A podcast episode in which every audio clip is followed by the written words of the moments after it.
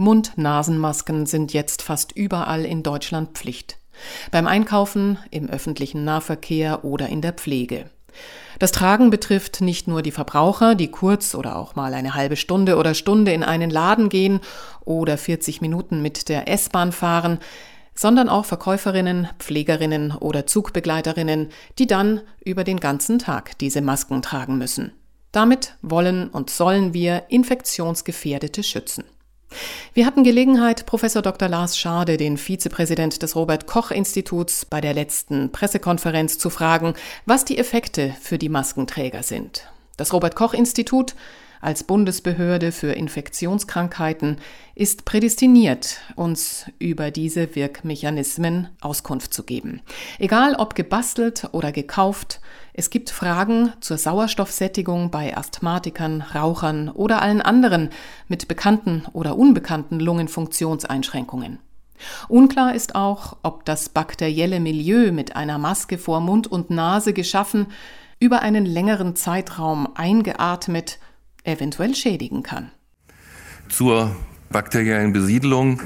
Man soll diese Mund-Nasenschutze nur so lange tragen, bis sie durchgefeuchtet sind. Dann müssen die entweder, wenn es Wegwerfprodukte sind, halt weggeworfen werden oder eben, wenn es ein Stoffprodukt ist, ähm, gewaschen werden oder sonst wie gepflegt werden. Äh, wenn das, wenn der noch, sage ich mal, sonst sauber ist und nur durchgefeuchtet, reicht vielleicht auch die Stoffmaske zu trocknen und anschließend heiß zu bügeln, dann hat man da auch einen, Des äh, einen Desinfektionsinfekt. Eine Frage ist auch, ob ein eventuell austretendes Covid-19-Virus durch dieses feuchte Klima unter der Maske eventuell kultiviert wird. Noch einmal Professor Schade. Kultivierung des Virus, das ist so nicht möglich. Also das Virus vermehrt sich nur, das ist ja eine Eigenschaft von Viren auf, auf Körperzellen. Es braucht also einen Wirt, das kann höchstens angereichert werden dann von innen. Wenn man selbst Covid-19 infiziert ist, dann ist natürlich, je mehr Tröpfchen sich da sammeln, dann reichert sich das an. Und dann äh, kann man, wenn das ein Infizierter getragen hat, der Virus ausscheidet, davon ausgehen, dass auch eine gewisse Zeit von innen vermehrungsfähiges Virus dann an dem Mund-Nasenschutz ist. Deswegen muss man den auch dann, wenn man ihn abgesetzt hat, eben schnell entsorgen und soll ihn nicht irgendwo rumliegen lassen. Also Hygiene auch beim Absetzen.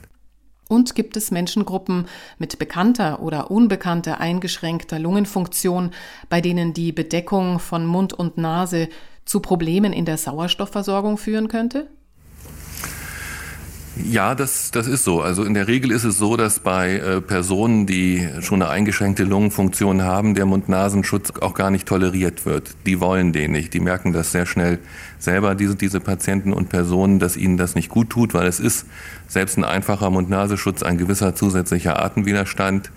Und dann sollte man eben auch äh, diese Personen nicht zu stark motivieren, hier jetzt äh, dieses, diesen Mund-Nasenschutz zu tragen.